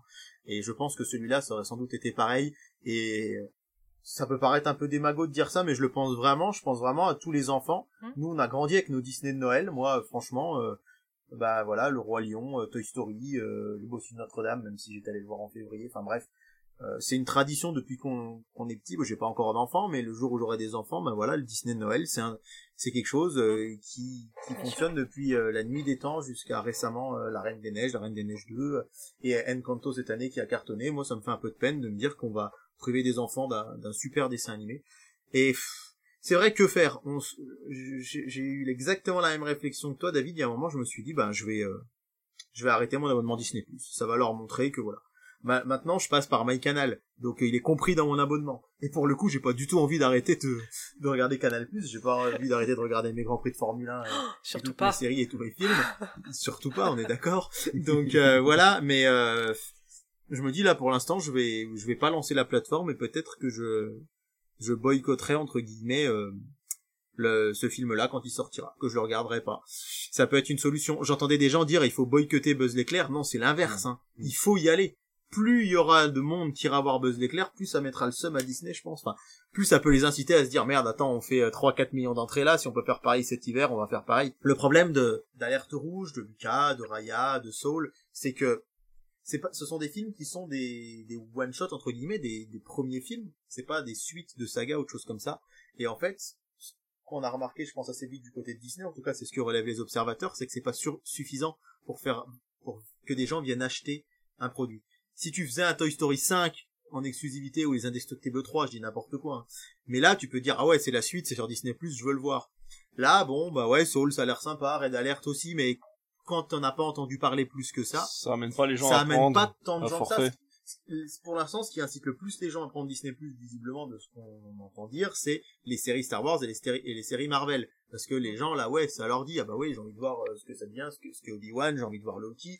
Mais c'est, c'est pas un argument assez puissant. Et là, je suis persuadé qu'il va pas amener un nombre d'abonnés incroyable sur la chaîne, malgré les campagnes de pub. Parce que Disney tape sur la télé, mais Disney a mis un budget absolument pharaonique euh, à Noël dernier à la télé pour inciter les gens à s'abonner à leur plateforme.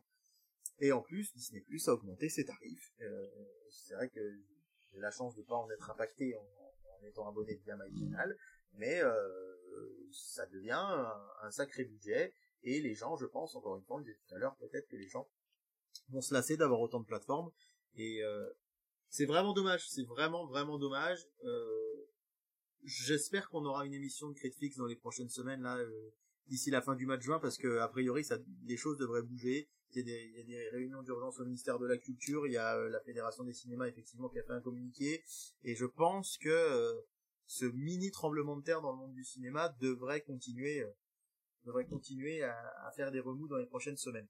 Non mais c'est sûr, hein, on fera une émission spéciale quand on en saura plus parce que là, comme tu dis, c'est un c'est un coup de bluff hein, finalement de la de la part de Disney pour l'instant. Ils l'ont fait pour euh, quasiment tous les films hein, qui devaient sortir au cinéma. Moi, je me souviens euh, entre les deux confinements pour Saul, euh, qui devait qui était annoncé au cinéma et qui au dernier moment s'est retrouvé sur la plateforme. On l'a vu pour Alerte Rouge, qui était aussi un Pixar, un Pixar qui tient. Il faut savoir que Disney se fait des ennemis au propre de au sein de sa propre société, puisque Pixar on a un peu ras-le-bol de voir tous ces films qui sont pensés pour le cinéma se retrouver directement sur la plateforme. Alerte Rouge en est le en est l'exemple concret. On voit à la fin d'Alerte Rouge, désolé pour le spoil, euh, le raton laveur géant dans le stade. Je suis désolé, mais c'est entièrement pensé pour le cinéma. C'est un truc de kaiju, euh, voilà, qui est pensé pour grand écran. Et euh, là, de, le fait de le voir sur petit écran et Alerte Rouge, je suis persuadé et j'en suis certain que s'il était passé au cinéma, il y aurait plein de petites filles et plein de petits garçons qui auraient adopté le style vestimentaire ou qui auraient eu le petit porte-clés euh, de l'héroïne, etc.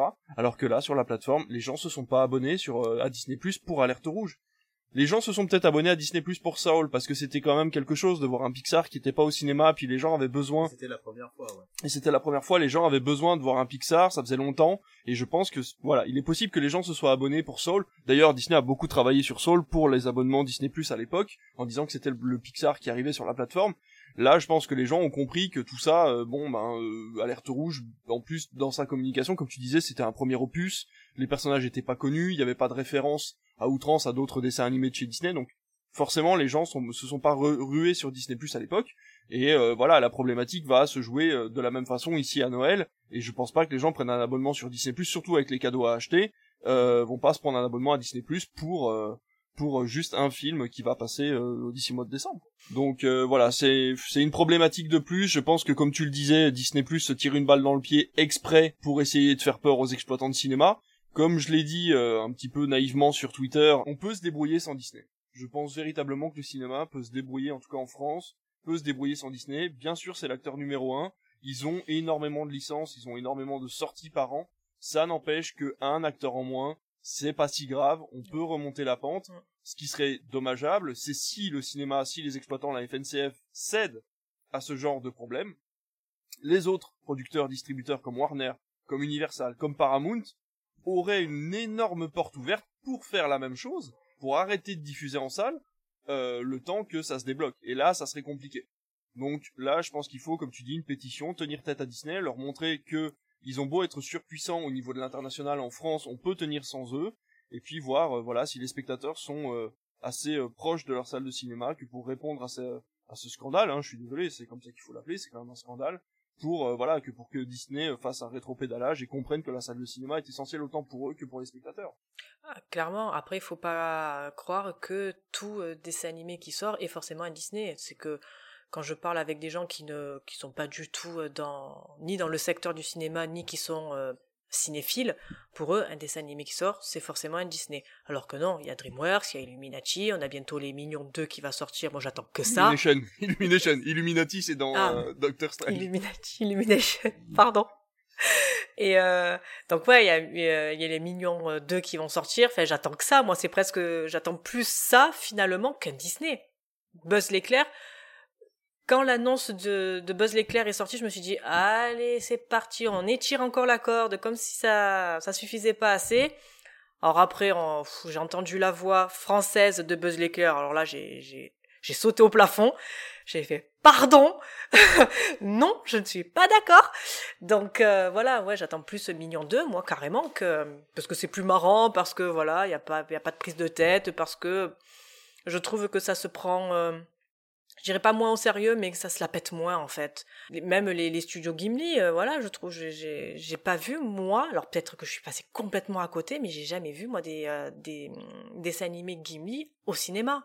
Si, si, si, ils ont, non, non, ils ont des sorties cinéma, mais le problème, c'est qu'encore une fois, euh, ça en parle aussi sur, sur, euh, sur les réseaux. Les sorties de, d'animation japonaise sont encore un peu compliquées en France, le nombre de copies est assez limité, et le dernier Ghibli, du coup, euh, s'est retrouvé sur une plateforme directement, il s'est retrouvé sur Netflix, mais bon, c'était un peu particulier, puisque c'était son fils, Goro Miyazaki, qui avait fait la production, et c'était le premier Ghibli en 3D qui a eu de très très très mauvais retours, lors de ses premières projections, donc, ils ont euh, annulé la sortie en salle. Donc c'est un exemple encore un petit peu particulier, mais l'animation japonaise, j'ai l'impression prend un, un, petit un petit élan là depuis quelques mois.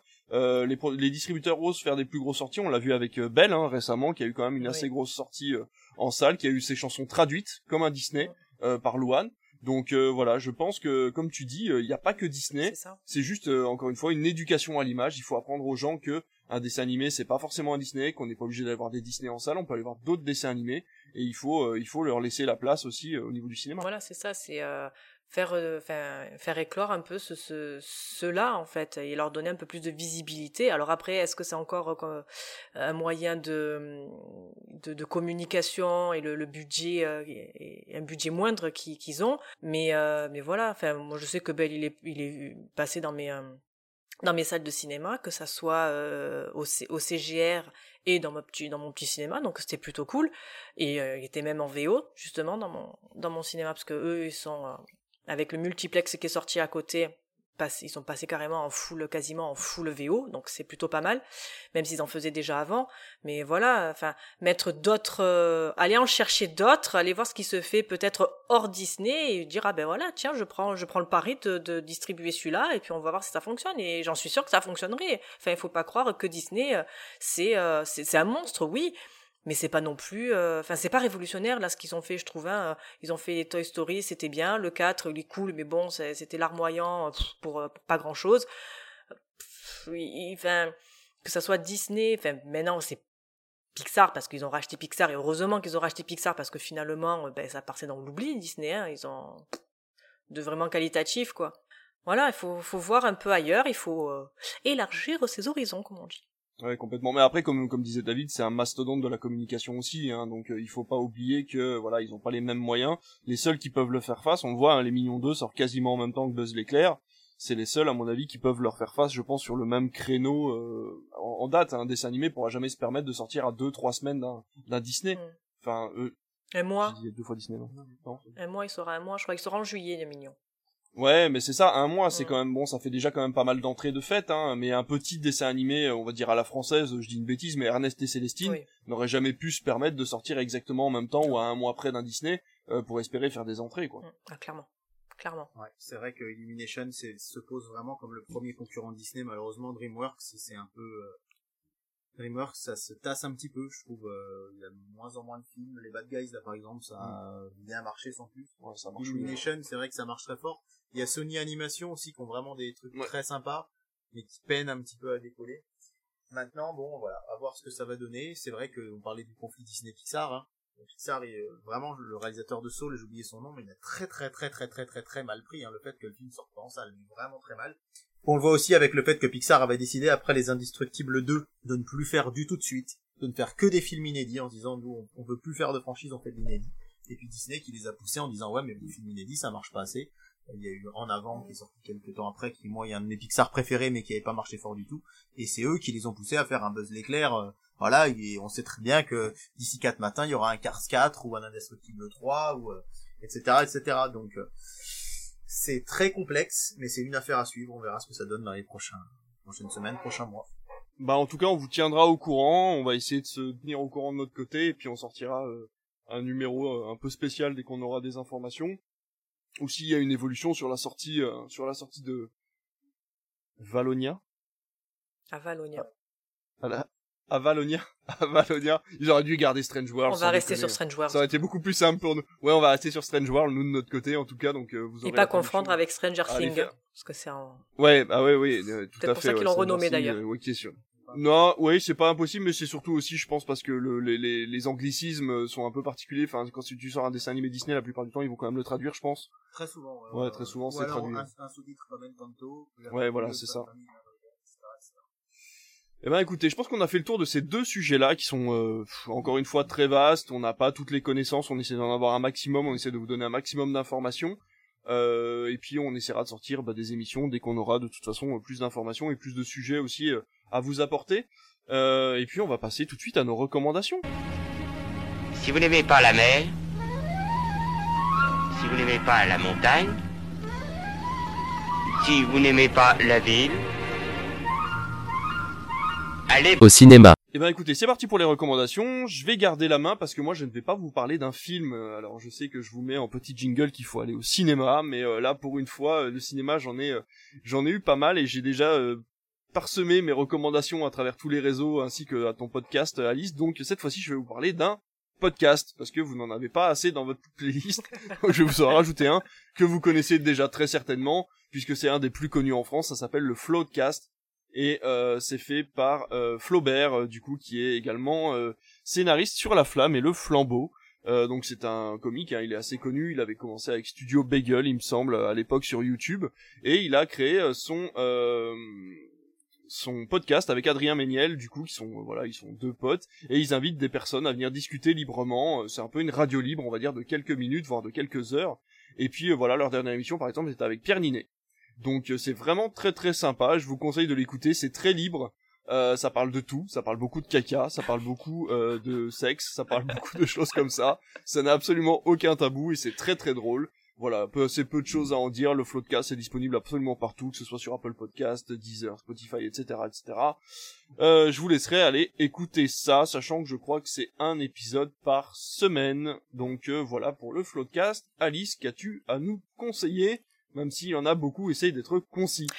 Alors, depuis que tu m'as invité sur ton incroyable émission, je trouve que on n'a pas assez parlé de Kenny Reeves. Euh, récemment est sorti donc sur euh, Prime Video la trilogie John Wick qui va en compter encore deux autres qui vont sortir en 2023 et en 2024. On a parlé euh, récemment de Top Gun et comment un film pouvait rassembler des gens et être, on va dire, dithyrambique sur un film qui n'est pas full CGI, où les acteurs prennent le film à bras le corps, font de l'entraînement euh, et, euh, et, mettent vraiment à profit voilà leur entraînement au service du film. Eh ben c'est ce que fait le beau, le magnifique, l'incroyable Kenny Reeves en fait sur euh, John Wick, qui est réalisé par Chad Stileski, donc qui était son ancienne son ancien doubleur cascade sur Matrix. Donc il sait de quoi il parle, il sait comment mettre en scène, enfin bref, il est au taquet. Et en fait, c'est euh, c'est beau de voir un, encore un acteur qui, euh, enfin, c'est pas le seul, hein, mais voilà, qui a fond en fait dans ce qu'il fait, qui prend à bras le corps le film, qui euh, sans pour autant le produire, hein, mais voilà, qui investit, qui fait quasiment toutes ces cascades. Alors il y a des, euh, il y a des effets visuels, hein, faut pas, faut pas s'y tromper, mais voilà, tout ce qui va être chorégraphie de combat, c'est, euh, magnifique à voir, c'est vraiment incroyable. Euh, pareil, hein, tu, parlais d'un film, euh, ben, tu parlais par exemple de, de Edge of Tomorrow récemment, qui était sorti un peu comme ça et personne l'attendait. Ben, c'était un peu la même chose pour John Wick. Le premier sorti et en fait, il est vraiment rentré direct dans une espèce de de, de pop culture en fait, enfin une espèce, c'est pas c'est pas péjoratif, mais voilà, il a il a de suite euh, rassembler des gens. Il a, c'est un film, voilà, on parle très peu de du personnage parce que ben, il y a pas grand chose finalement à dire de, sur son personnage. Voilà, c'est Baba Yaga, c'est euh, c'est le croque-mitaine. Il y a pas besoin de savoir vraiment euh, la backstory. On sait qu'il a été qu'il a été marié, qu'il a perdu sa femme et ça suffit. On sait qu'il se bat, on sait qu'il peut tuer quelqu'un avec un, un crayon. On n'a pas besoin de plus en fait. On va voir un film d'action et on en a en fait ben, pour ceux qui sont allés le voir au cinéma, on en a eu pour notre argent. Franchement, j'ai été mais euh, incroyablement surprise en fait quand j'ai vu ce film déjà. Je, en plus, Kenny Reeves était un peu dans dans le un peu dans le creux de la vague encore, il était retombé un peu là-dedans. Donc c'est vrai que de le voir là-dedans, c'est dit bon, ok. Et on va le voir là on faisait oh attends oh là là là là qu'est-ce qui nous a sorti? Qu'est-ce que c'est que ce film? C'est de la baston pendant quasiment deux heures. Les films sont, je pense, entre deux, 1h45, je pense pour le premier, si je dis pas de bêtises, à deux heures et demie. Et ça n'est que de la baston, ça n'est que ça. Euh, le, réalisateur et le, et le, scénariste, en fait, ils sont arrivés à mettre un, un univers en place qui n'est pas euh, très euh, compliqué, hein, mais je trouve le fait d'avoir mis en place euh, rien que l'hôtel qui s'appelle le Continental, qui pour des gens lambda est un hôtel tout à fait banal, mais pour les tueurs à gages sont des repères en fait pour eux. Et voilà, tu vas voir le sommelier, ben en fait le sommelier ne te vend pas du vin, mais te vend des armes en fait, et en fonction de quelle mission tu dois accomplir, il va t'associer telle ou telle arme. C'est c'est très bien amené, c'est très bien fait. L'univers est pas très dense, ce n'est pas un Star Wars, hein. Et mais voilà, les, les quelques petites touches, euh, ils ne payent pas avec de l'argent comme nous on a, ils payent avec des pièces en or. Ils, ils ont leur propre code, ils ont leurs propres règles. Euh, voilà, on voit le bas, le, le un peu le, le, les coulisses avec euh, voilà toutes ces femmes qui à l'ancienne branchent les euh, les, euh, les lignes entre elles. Euh, voilà, elles sont encore avec les machines à, taper, elles ne sont pas informatisées et je trouve ça, mais c'est euh, c'est magnifique à voir, c'est trop beau, c'est super inventif. Ça fait longtemps en fait qu'on n'avait pas vu un film d'action bah, intelligent en fait dans dans sa mise en scène et dans dans son univers. Donc voilà, et puis voilà, il y a, John Wick, il y a y Keanu Reeves en, en prime, donc voilà, il faut voir Il faut voir John Wick, donc voilà, c'est euh, dispo actuellement sur Prime Video, donc jusqu'à combien de temps, je ne sais pas. Je trouve l'univers hyper cohérent et euh, surtout ça ouvre à énormément de choses, c'est-à-dire qu'ils peuvent en faire une série avec le Continental, ils peuvent en faire des spin-off d'ailleurs, ça va être Mhm. le cas, hein, c'est ça, avec euh, Anna de Armas, je crois, c'est ça, hein, qui joue... euh, Anna de Armas, il y Si a trompe. euh, Ouais. McShane aussi, euh, donc le directeur du Continental qui va reprendre son rôle. Je pense que même le maître d'hôtel va aussi y tenir un rôle, mais voilà, après... euh, Voilà. Comme tu disais, c'est vrai que c'est un univers qui est pas très dense, mais qui est hyper cohérent et qui, qui fonctionne très bien sans, sans trop réfléchir. Donc c'est vrai que ça peut créer énormément de choses et euh, énormément de franchises qui peuvent plaire aux fans euh, avec des styles complètement différents. Donc c'est vrai que je suis plutôt fan. J'ai pas vu encore le troisième, ce sera l'occasion de le voir sur Prime Video, mais c'est vrai que les deux premiers m'avaient bien plu. On avait d'ailleurs parlé lors d'une émission euh, de, de John Wick 2 qui avait été coupé parce qu'il était passé en prime time du coup sur TF1. Ils avaient dû tronquer quelques scènes pour pouvoir le diffuser en moins de 10 plutôt qu'en moins de 12. Ouais, Oh là là, France 2, catastrophe. pour se venger, avait décidé de passer le premier là, 15 jours après. Donc voilà, il l'avait rediffusé, je crois, la semaine d'après d'ailleurs, Ouais, à ouais, 22h, euh, en non censuré pour s'excuser un peu d'ailleurs du truc. Donc euh, ça avait créé une petite histoire, c'était plutôt euh, plutôt marrant, ça va animer les réseaux pendant quelques temps. C'est vrai. On va passer à toi, David, avec euh, ta mini-série. En espérant ne pas décevoir Alice parce que j'ai jamais vu John Wick. Tu m'as je déçu. sais même pas de quoi ça parle. Mon petit cœur saigne. Désolé. Mais j'aime bien la Formule 1 toujours quand même. Oui, oui, ça, oui. ça change pas. Voilà. Mais heureusement, comme ça, ça crée des débats, tu vois, les gens qui sont pas mais, d'accord. mais non, mais par contre, je savais pas qu'ils étaient sur Prime. Donc, euh, Ouais. Bah, ils viennent d'arriver Ouais, ouais. là. hein. Début, euh, début juin, ça vient d'arriver. Critflix, les premiers sur l'info. Alors moi, ma recommandation, effectivement, c'est Pourquoi pas Evans, une mini-série qui est sortie sur Canal+, euh, tout tout tout récemment. C'est une série qui est produite par iBBC. iBBC, on va dire, c'est un peu le Salto des Anglais, hein, c'est la plateforme de la BBC. La différence avec Salto, c'est que chez eux, ça marche. Et donc, euh, ils ont beaucoup de Oh, il est vilain non, non, je, pla- je plaisante, mais c'est vrai que un jour il faudrait qu'on parle de Salto euh, sincèrement parce que les chiffres qui ont été annoncés, euh, je sais pas si vous avez entendu parler. Bref, c'est une, une petite parenthèse, mais la présidente de France Télé a annoncé des chiffres. Sauf que dans les chiffres qu'elle a donnés, elle comptait les gens qui étaient actuellement en mois gratuit et pas les payants. Et en fait, on est très très très très très en dessous de ce qui était attendu. Et puis avec TF1 qui a sorti sa plateforme euh, MyTF1, Max, la possible fusion avec M6, le fait qu'il y ait la plateforme France TV, Salto, je suis pas certain, enfin je, je leur souhaite pas de mal, mais je suis pas certain que ça durera encore longtemps.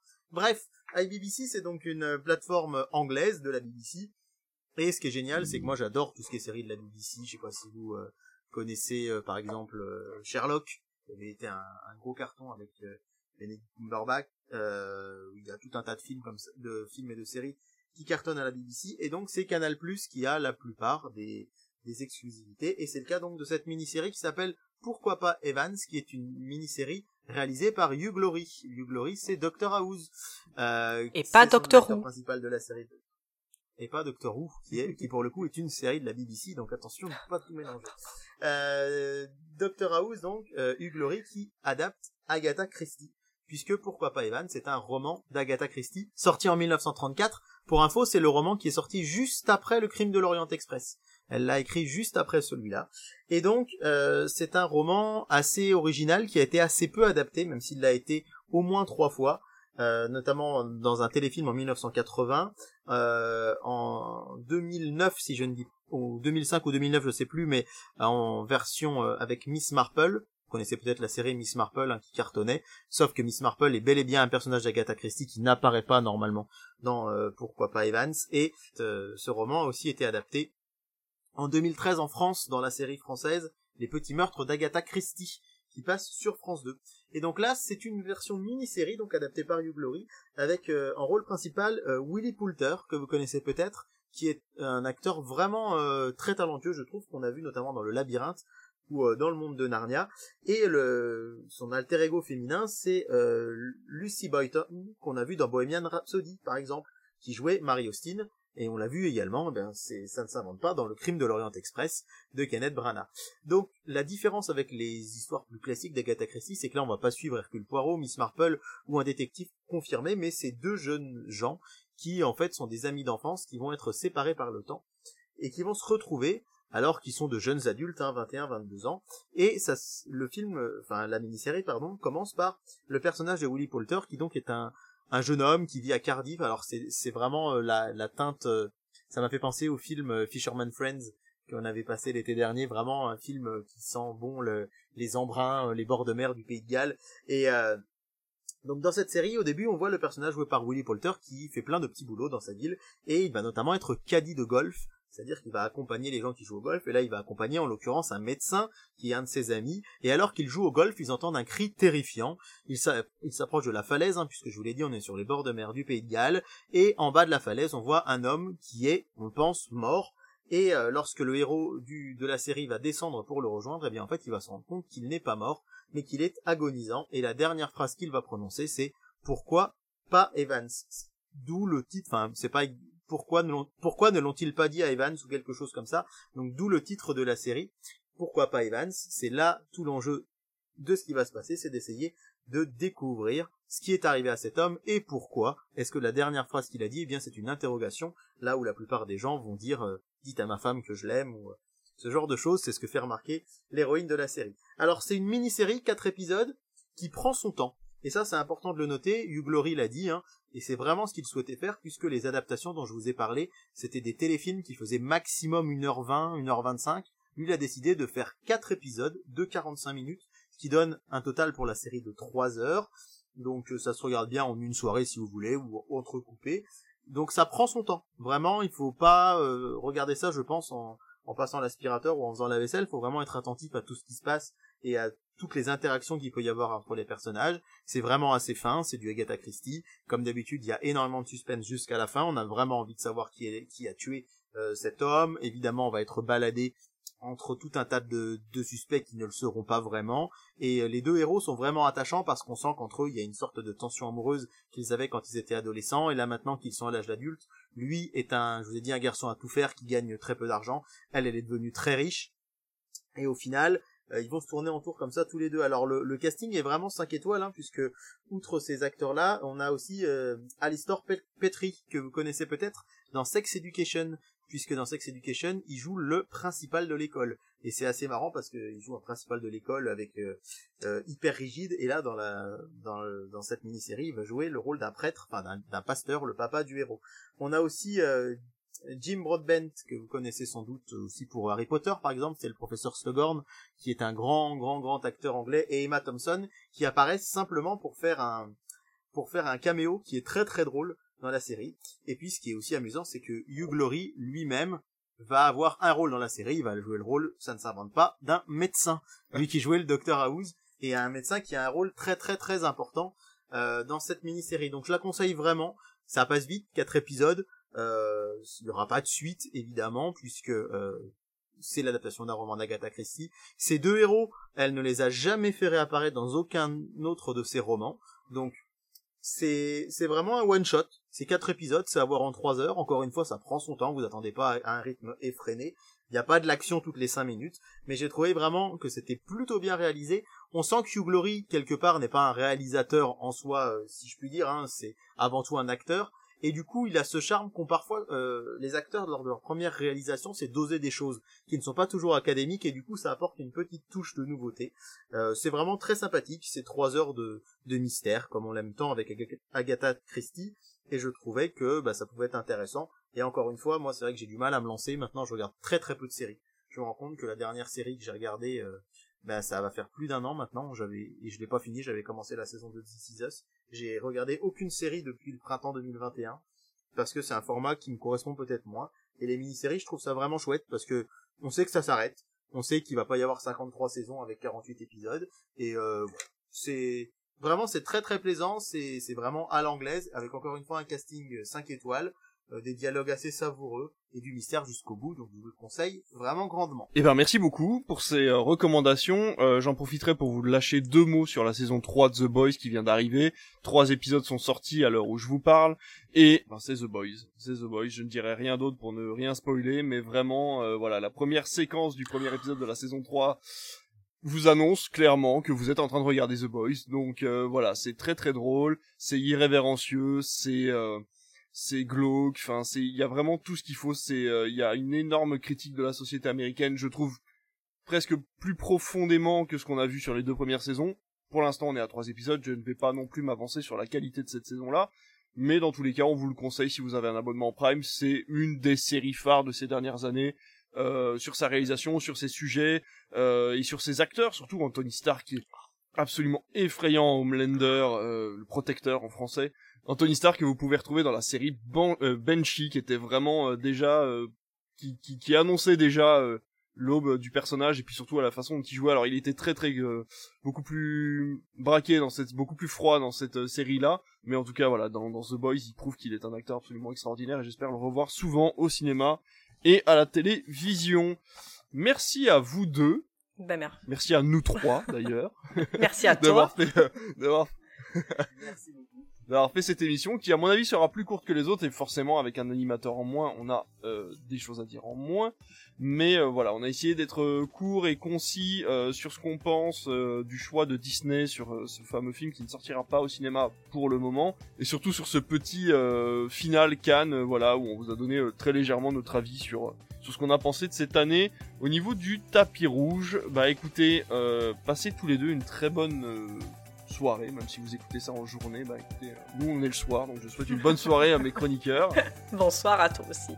Et puis bah écoutez, à très bientôt et à très vite pour une nouvelle émission, on l'espère en tout cas. À très bientôt Bonsoir. Bonne journée, bonne